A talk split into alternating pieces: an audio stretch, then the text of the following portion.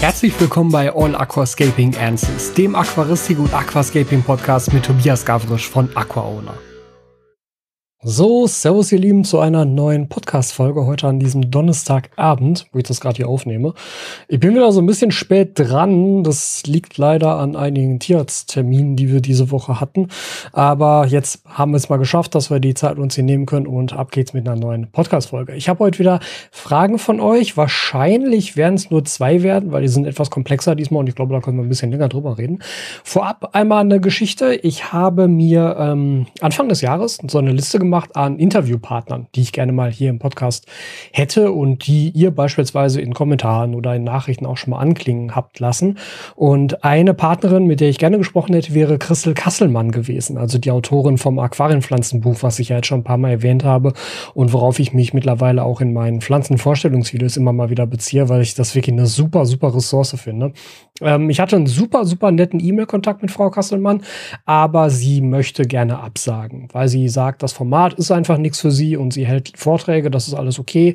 Aber bei allen anderen Sachen fühlt sie sich einfach ein bisschen unwohl und dann wäre das natürlich auch irgendwie für so ein Interview nicht die richtige Situation. Und da stimme ich auch völlig zu. Und deshalb wollte ich da einfach nur noch mal kurz an euch weitergeben, dass also ähm, ich Christel Kasselmann angefragt habe und wir einen super netten Kontakt haben, aber es zu keinem Podcast-Interview mit ihr kommen wird. Ich finde es schade, aber ich kann ihre Ansicht und ihre Meinung da vollkommen nachvollziehen und möchte natürlich niemanden hier zu irgendetwas drängen, wo er keine Lust drauf hat oder was er vielleicht als Format für sich selber nicht ganz optimal findet und sich dann ja unwohl fühlt dabei, weil das, und da hat sie schon recht, das ist natürlich für so ein Format Gift. Also das sollte nicht sein. Jeder soll sich hier maximal wohlfühlen. Und dann wird es eben mit Frau Kasselmann hier leider kein Interview geben. Nur damit ihr da schon mal Bescheid wisst, falls ihr da noch mal nachfragen wolltet oder so. Zweite Sache, bevor wir mit den Fragen einsteigen. Ich habe heute ein relativ umfangreiches Update in meinem Klamottenshop gemacht, also auf aquaowner.clothing. Und zwar habe ich einmal ein neues Design eingeführt. Und zwar gibt es jetzt auch ein Gurami-Design. Das ist jetzt fertig geworden und ähm, jetzt stand es mir dann endlich zur Verfügung dafür. Ähm, vielleicht mal, weil mich das auch schon ein paar Mal Leute gefragt haben, wo dann auch, also ein paar Mal kam die Frage so, hey, mit welchem Programm hast du denn da diese Designs gemacht und so. So, ich habe die gar nicht gemacht. Also ich habe mein Logo, was ihr jetzt hier auf meinem Pulli seht, das habe ich selbst designt und zwar in Photoshop. Ja, also ich bin ein äh, Photoshop-Kind, ein Adobe-Kind. Und ähm, alle anderen Designs aus meinem Shop sind aber in Auftrag gegeben worden. Die habe ich in Auftrag gegeben bei verschiedenen Tattoo-Künstlern, weil ich einfach, also ich habe ja auch selber Tattoos und ich weiß einfach aus meiner Zeit in Tattoo-Studios, was jetzt sicherlich nicht äh, exorbitant viel Zeit war, ja, aber ähm, solche Leute machen halt tagtäglich nichts anderes als zeichnen. Macht ein Illustrator auch und sicherlich wären viele Tattoo-Künstler auch gute Illustratoren und viele Illustratoren auch gute Tattoo-Künstler, wenn sie die Handwerkskenntnisse dann haben und oder sich beibringen. Aber ich hatte irgendwie das Gefühl, dass so ein Tattoo-Artist einfach die richtige Anlaufstelle für solche Designs ist. Das sind jetzt verschiedene Artists. Ich habe da mit verschiedenen Leuten zusammengearbeitet. Ähm, einerseits, weil ich deren Stile gut fand und andererseits, weil ich aber auch immer das Gefühl hatte, auch bei meinen eigenen Tattoos, dass der Künstler da eine gewisse Freiheit braucht, damit das gut wird. Also die Designs basieren auf Ideen, die ich hatte und diese Ideen habe ich halt beschrieben, aber ich habe selber keine Vorlagen angefertigt, sodass da der jeweilige Künstler natürlich auch freie Hand hatte, was seine eigene künstlerische Gestaltung anging. Ich habe zum Beispiel gesagt, diese und jene Pflanze muss halt vorkommen mit dieser und jener Blattform oder halt der Fisch muss vorkommen. Also gerade bei dem Haku-Design und bei dem Kurami-Design habe ich halt ein Foto von dem Fisch natürlich geliefert, was übernommen werden sollte, was ich halt gut fand. Aber so die Ausgestaltung und die Geometrie da drin und wie das alles angeordnet ist und auch wie zum Beispiel Hintergrunddetails aussehen, das lag alles in der Freiheit des Künstlers und ich bin mit den Designs super, super glücklich. Ich wollte das nur einmal klar machen, damit ich nicht gefragt werde, wie ich das gemacht habe, weil äh, so, sowas könnte ich nicht, beim besten Willen nicht. Ja, also ich glaube zwar, dass ich ähm, künstlerisch nicht unbegabt bin, aber nicht im Thema Zeichnen. Ja, ich meine, ich habe nicht ohne Grund als Fotograf gearbeitet und nicht als Illustrator zum Beispiel. Ne? Also das ähm, können lieber andere Leute machen, die das wesentlich besser können als ich. Und ich werde auch in Zukunft immer weiter mit äh, verschiedenen Künstlern zusammenarbeiten, um natürlich auch in Zukunft immer weiter neue Designs für diesen Shop anzulegen, weil mir macht das unheimlich viel Spaß, da auch so eine gewisse künstlerische Ader ausleben zu können. Selbst wenn ich das nicht designe, aber ich habe trotzdem immer so ganz grobe Ideen im Kopf, was irgendwie cool aussehen könnte und was ich mir gut vorstellen könnte. Und zumindest bei den Designs, die da jetzt bisher drin sind, die wurden alle ernsthaft genauso umgesetzt, wie das in meinem Kopf vorkam. Ich konnte das zum Teil gar nicht richtig beschreiben, was ich da haben wollte. Aber so dieses diffuse Bild, was man so manchmal im Kopf hat, wenn man sich irgendwas vorstellt, genauso sind die Designs geworden. Deshalb bin ich extrem glücklich damit und freue mich, die jetzt halt dann auch eben bei mir im Shop anbieten zu können. Ich habe außerdem alle Designs jetzt noch als Aufkleber mit in den Shop reingepackt, weil ich weiß, ihr liebt Aufkleber. Und das völlig zu Recht. Ich bin völlig bei euch, was Aufkleber angeht. Also gibt es jetzt alle Designs auch noch mal separat als Aufkleber zu kaufen, die ihr euch einfach mit in den Warenkorb schmeißen könnt, wenn ihr da mal was bestellt. 2,90 Euro pro Aufkleber sind relativ groß mit 7,5 bis 8 Zentimetern im Durchmesser, je nachdem, was für eine Form das ist. Und ein schönes Vinyl, ein schöner Cutout-Aufkleber. Also nicht immer ein Viereck oder immer ein Kreis, sondern halt an die Form des Aufklebers angepasst. Das fand ich irgendwie ganz nett. Und ja, das ist also sozusagen als Neuerung noch mit reingekommen. Und was dann leider heute auch kam, ich habe heute eine Nachricht von meinem Lieferanten bekommen, dass die Rohware-T-Shirts, die ich bisher für meine schwarzen und grauen T-Shirts eingesetzt habe, also nicht für das Trudi-T-Shirt, weil das fiel schon immer raus, weil es weiß war, das ist eine andere Rohware, aber ähm, die schwarzen und grauen T-Shirts, die Rohware wird nicht weiter importiert. Wo ich auch dachte so, Danke. Jetzt habe ich diesen Shop seit, äh, keine Ahnung, einem Monat am Laufen und jetzt schmeißt ihr die Rohware raus und ich komme nicht mehr an die Sachen ran. So super, was mache ich denn jetzt? Aber ähm, tatsächlich hatte der Lieferant dann ein Alternativprodukt da, was lustigerweise tatsächlich im Endeffekt sogar besser ist, weil es nämlich noch mehr Standards erfüllt, die ich gerne erfüllt haben wollen würde. Das vorherige T-Shirt war ja Biobaumwolle und ähm, gehörte zur Fairwear Foundation und hatte den OCS-Standard. Jetzt das neue hat außerdem noch Ökotex 100 Standard mit drauf. Finde ich schon mal geil. Deshalb bin ich da auch gar nicht so böse drum. Nur hat das halt heute darin resultiert, dass ich quasi alle T-Shirts einmal aus meinem Shop rausschmeißen durfte und nochmal neu anlegen durfte mit der neuen Rohware, damit ihr da jetzt sozusagen die anderen T-Shirts dann bekommt. Die Größentabellen wurden automatisch mit aktualisiert. Ne? Also wenn ihr da auf die Größentabellen schaut und es da jetzt äh, Unterschiede gibt im Vergleich zu, wenn ihr da jetzt irgendwie vor ein, zwei Tagen drauf geschaut habt, das liegt halt daran, dass jetzt andere Rohware da drunter liegt.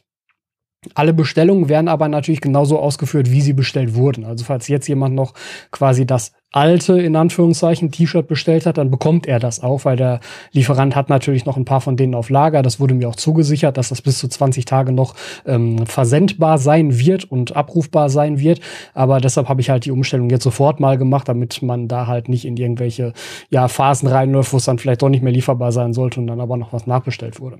Ja, das einfach nur mal, damit ihr da Bescheid wisst, falls ihr bemerken solltet, dass sich da zum Beispiel bei den größten Tabellen was verändert hat und eben aber auch in den Beschreibungstexten was verändert hat, weil jetzt eben eben die T-Shirts nochmal andere Standards und andere Zertifikate erfüllen als vorher.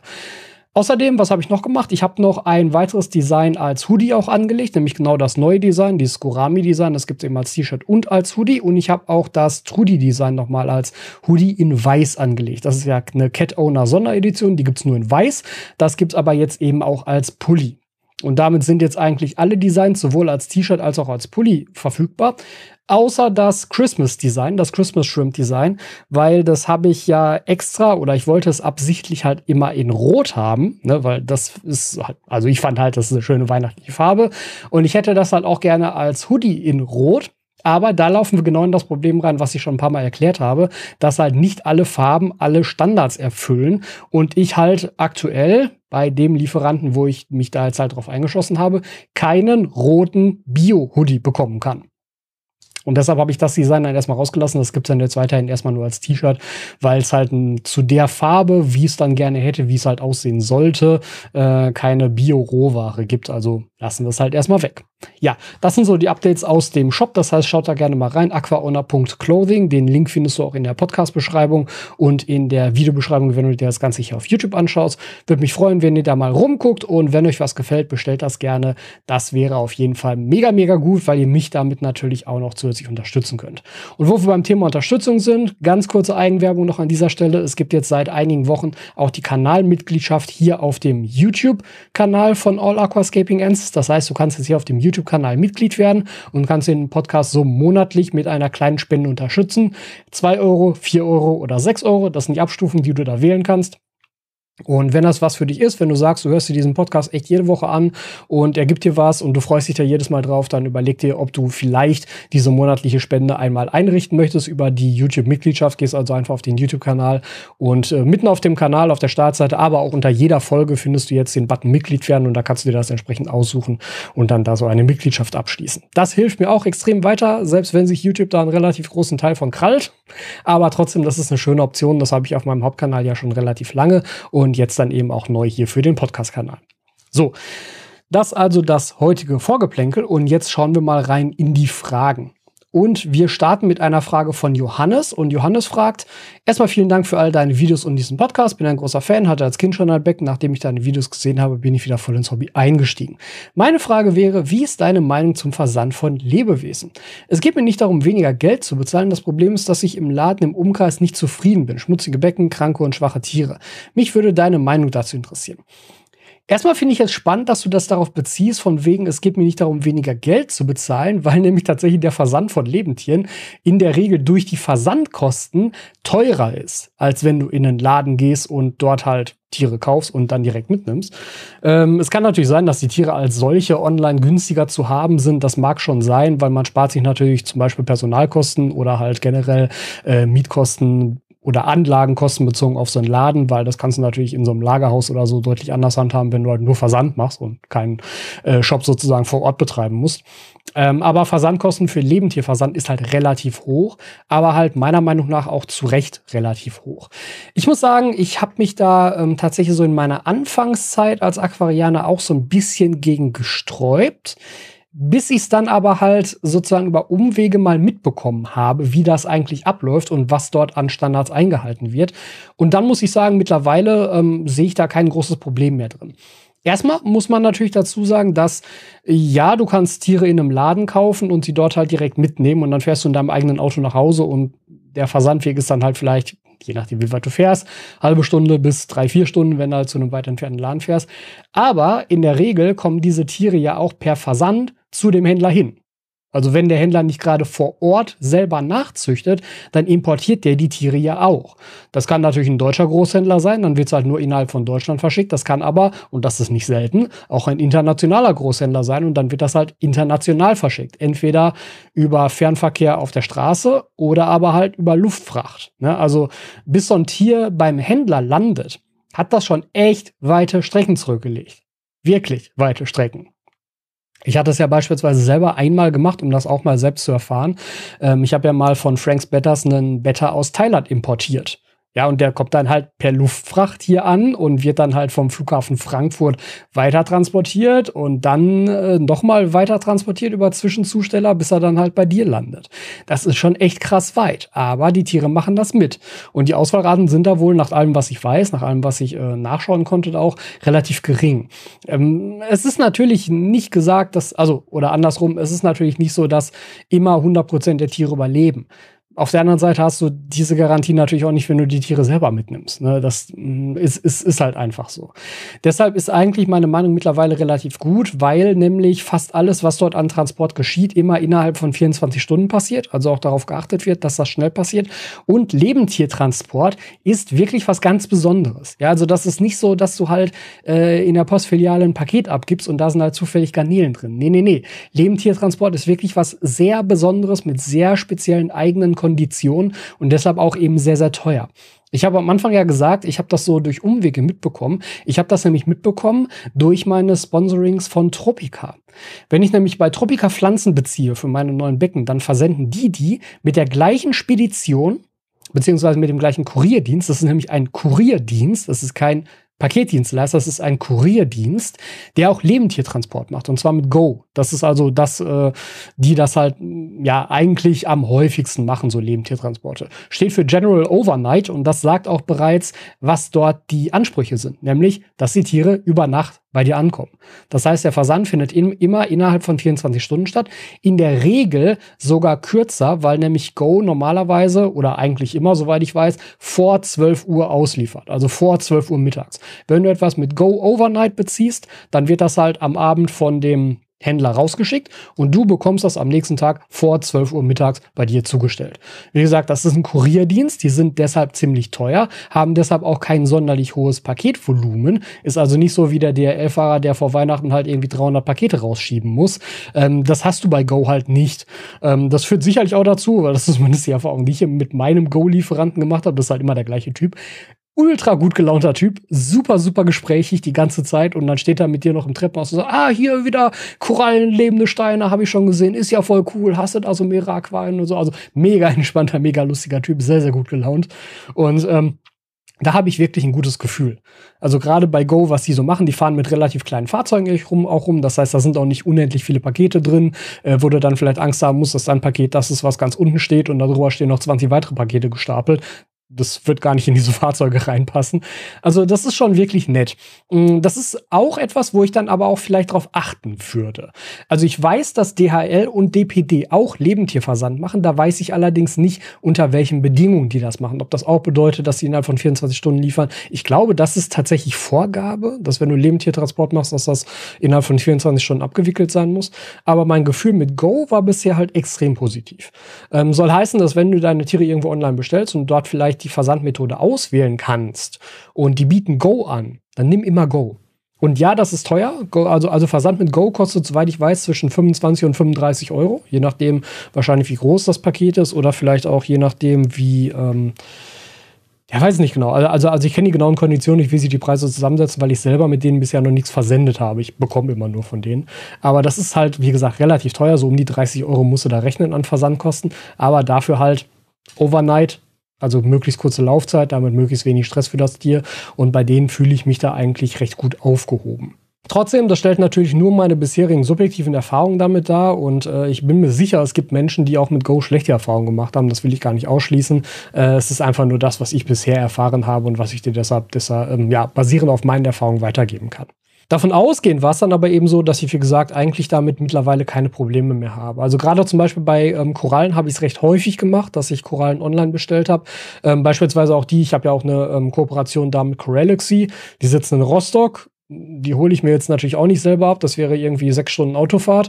Ähm, die habe ich halt auch mal zugeschickt bekommen und halt auch immer mit Go. Ne? Und dann, wie gesagt, kommt der lustige Typ hier an, der halt super gut gelaunt ist und drückt mir halt lebende Steine in die Hand oder Korallen und ist äh, immer voll fasziniert davon, was ich da irgendwie kriege.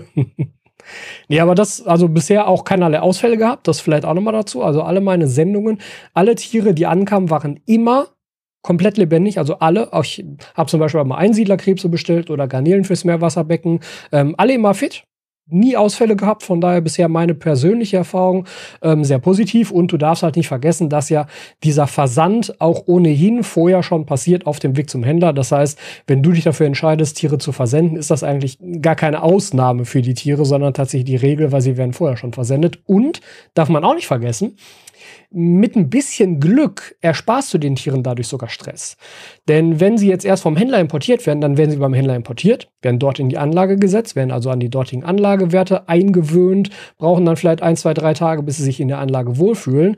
Wenn du aber bestellst, kann es halt durchaus sein, dass das auch direkt einfach durchläuft. Ne? Dass halt einfach eine Großbestellung beim Großhändler dann gemacht wird, weil an dem Tag einfach mehrere Leute oder viele Leute diese Tiere bestellen und dann ähm, sagt halt der Händler dem Großhändler Bescheid, pass auf, ich brauche so und so viele Tiere, dann kommen die bei dem an und verbleiben einfach direkt in der Versandverpackung, wenn das schnell genug geht. Ne, also das ist jetzt wirklich nur, äh, das ist jetzt nichts, wo ich sage, das ist so, sondern das könnte ich mir vorstellen, wenn das schnell genug geht, dann verbleiben die einfach in diesem Versandstatus und werden direkt weitergeleitet.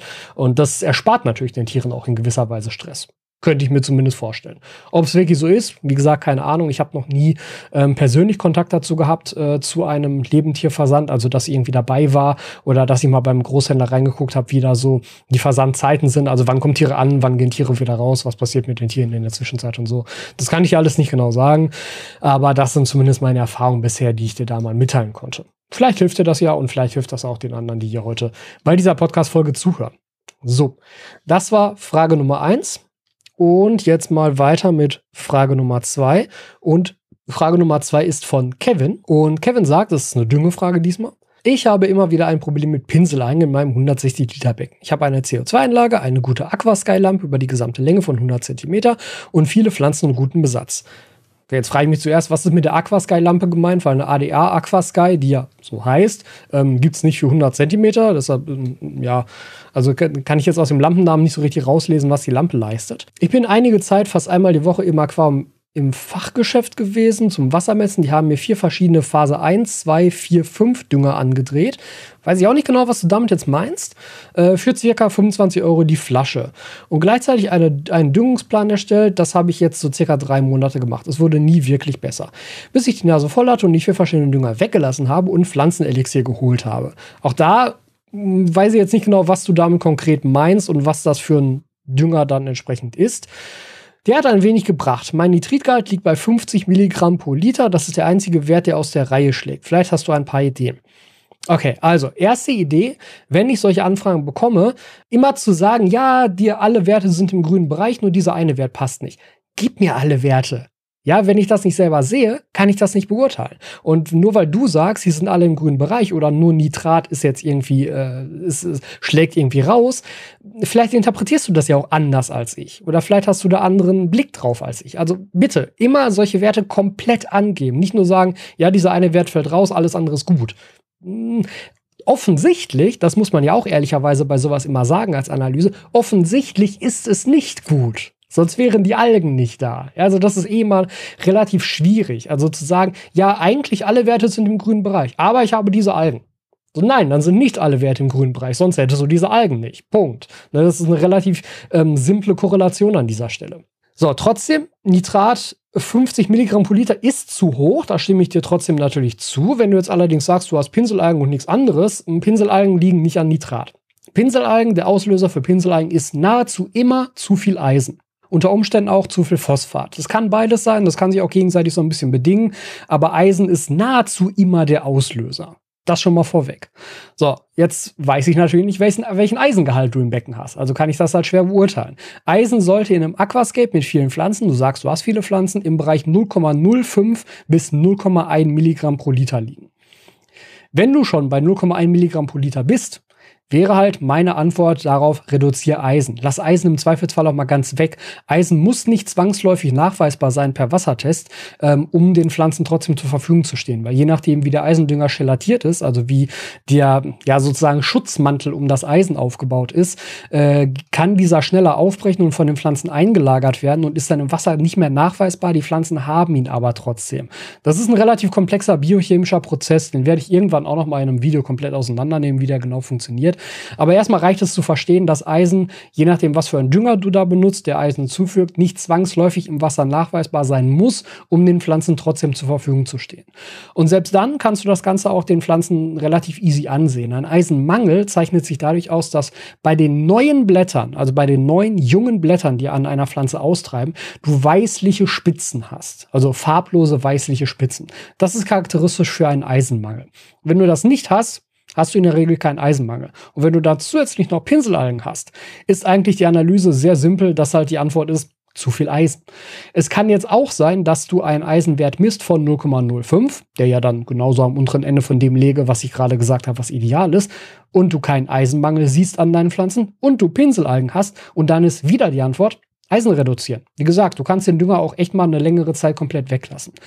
Zweiter Faktor, der natürlich immer so ein bisschen nervig ist bei Pinselalgen, die sind schon recht zäh, weil auch die können zum Beispiel Nährstoffe einlagern und kommen deshalb relativ lange auch aus, ohne oder anders kommen deshalb relativ lange auch aus, selbst wenn du bereits deine Düngung optimiert hast und sie eigentlich weggehen müssten. Das ist so ein Kampf, der kann sich über ein, zwei, drei Monate hinziehen.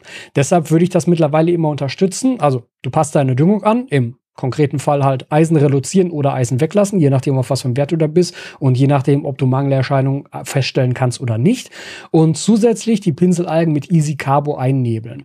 Zum Einnebeln mit Easy Carbo habe ich auch ein Video auf meinem Kanal. Das werde ich auch mal jetzt hier in der Videobeschreibung auf YouTube und in der Podcast-Beschreibung, wenn du das Ganze über einen Podcast-Player hörst, verlinken.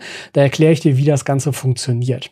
Sei dabei ein bisschen vorsichtig, gerade in einem größeren Becken und wenn du vielleicht sehr, sehr viele Pinselalgen hast, weil Easy Carbo durch seine chemische Zusammensetzung ist sauerstoffzehrend. Das heißt, zu viel davon im Becken bindet Sauerstoff und dann hast du eventuell bei empfindlichen Tieren Probleme. Das heißt, das könnte man dann auch noch kombinieren mit einem zusätzlichen Lufteintrag über einen Sprudelstein zum Beispiel. Ist nicht unbedingt immer nötig, kommt halt wie gesagt darauf ein, wie viel du wirklich an Easy Carbo dann beim Einnebeln ins Becken reinbringst. Ganz generell muss ich sagen, finde ich eigentlich deine vorherige Sache mit den vier verschiedenen Düngern sinnvoller. Es ist ganz, ganz häufig sehr viel sinnvoller, ähm, Einzelkomponenten zu düngen, als eben ein, ein Pflanzenelixier, nennst du es jetzt, oder halt einen Dünger zu benutzen, der alles düngt. Weil dann passiert nämlich genau das, was du jetzt hast. Du sagst, mein Nitrat ist viel zu hoch. So, jetzt hast du aber nur einen einzigen Dünger. Wie willst du jetzt Nitrat reduzieren? Du kannst halt nur deinen einzigen Dünger reduzieren. Was das aber macht, ist, es reduziert Nitrat Klar, es reduziert aber halt auch alles andere. Und wenn alles andere wirklich in einem grünen Bereich sein sollte, dann reduzierst du es damit und dann ist es auch nicht mehr im grünen Bereich. Dann kriegst du vielleicht ein Nitrat in den grünen Bereich und alles andere ist dann auf einmal viel zu wenig da. Also Einzeldünger sind immer sehr, sehr schwierig, weil die haben halt ein fest eingestelltes Verhältnis der Nährstoffe. Das muss aber überhaupt nicht zu deinem Becken passen. Ja, das kann, mit Glück kann das passen. In sehr ausgewählten Becken, in sehr seltenen Fällen.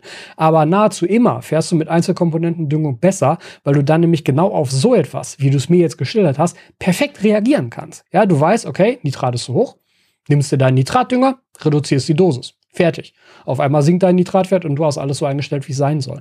Wichtig ist halt nur, du musst deine Werte dann auch regelmäßig messen und du musst natürlich dann deine Düngung auch entsprechend einstellen. Das heißt, du musst wissen, und das sollte auf den Düngern draufstehen, welche Nährstoffe und in welchem Verhältnis der Nährstoffe führt denn der jeweilige Dünger, also diese vier Dünger, die du da hattest, in mein Becken rein. Also wenn ich jetzt zwei Milliliter, beispielhaft, ne, wenn ich jetzt zwei Milliliter dieses Düngers in mein Becken gebe, wie viel Nährstoffe führe ich damit denn zu? Das kann man ja ausrechnen, wenn die entsprechenden Konzentrationen hinten draufstehen. Und zweitens musst du dann natürlich eben auch regelmäßig die Wasserwerte nochmal messen, um halt nachzuvollziehen, ob jetzt die Reduktion des einen Düngers auch wirklich was gebracht hat oder ob halt eine Anpassung des Düngers wirklich was gebracht hat, ob sich jetzt die Werte halt so in diesem Bereich bewegen, in dem du sie haben willst.